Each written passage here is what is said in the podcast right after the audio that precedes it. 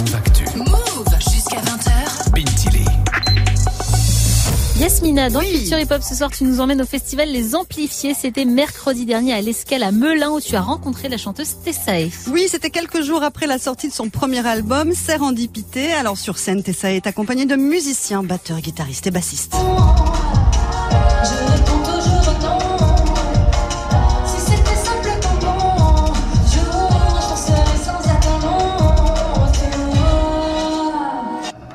elle a joué notamment à Yasmina son titre trois fois joli, hein, c'est comme ça qu'on dit. Ouais. Et elle est ce soir à la maroquinerie à Paris. Oui, et quel chemin parcouru hein, pour cette artiste de seulement 20 ans. En 2019, Tessae remporte le challenge Arc-en-Ciel de Booba.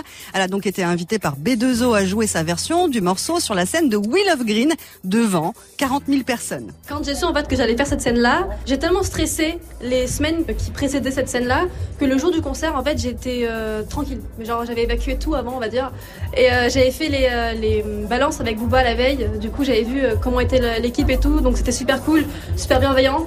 Donc pour le coup, euh, c'était, ça ne pouvait être qu'une bonne aventure, quoi. Et la belle aventure a continué puisque quelques temps plus tard, son morceau Bling a cartonné sur TikTok.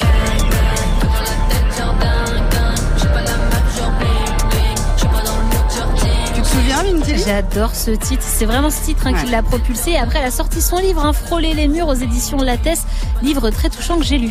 Oui, dans lequel elle témoigne de son histoire, le harcèlement scolaire dont elle a été victime et la phobie sociale et la dépression qui en a découlé. Avec ce livre, j'ai accepté le fait que oui, j'avais été victime de harcèlement scolaire et je sais que beaucoup de personnes qui me suivent avec ma musique sont victimes, que ce soit de harcèlement scolaire, ont des dépressions ou euh, des phobies scolaires, etc.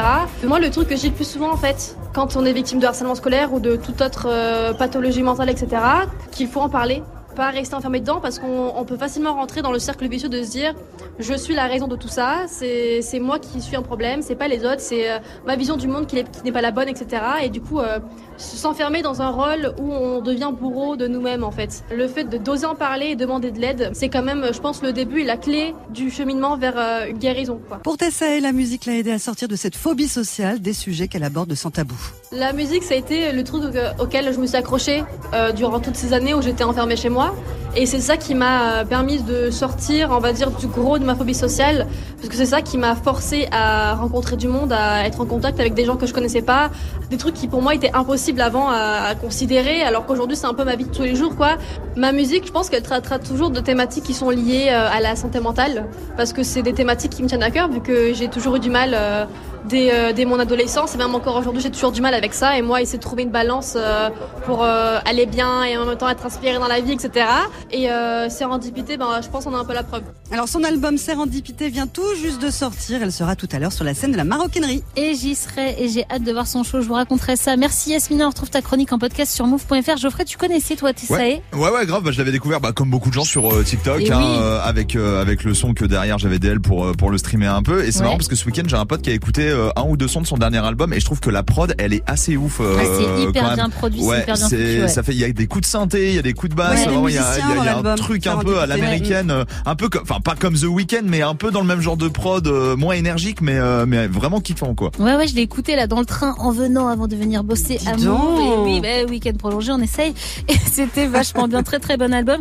Et on rappelle hein, malheureusement que ce festival Les Amplifiés, c'est un peu mal fini avec Attic, la tête d'affiche, qui n'est pas montée sur scène au dernier moment.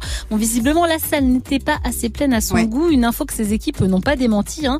Il y a eu pas mal de polémiques sur les réseaux. Attic a tenté de s'expliquer dans un long post sur les réseaux. Donc si ça vous intéresse, allez le lire. Affaire à suivre. Yasmina, on se retrouve samedi sur Move. Avec Rapophonie, DJ Serum, on fait le tour du monde du rap francophone. C'est Rapophonie, c'est à 22h00 et c'est samedi.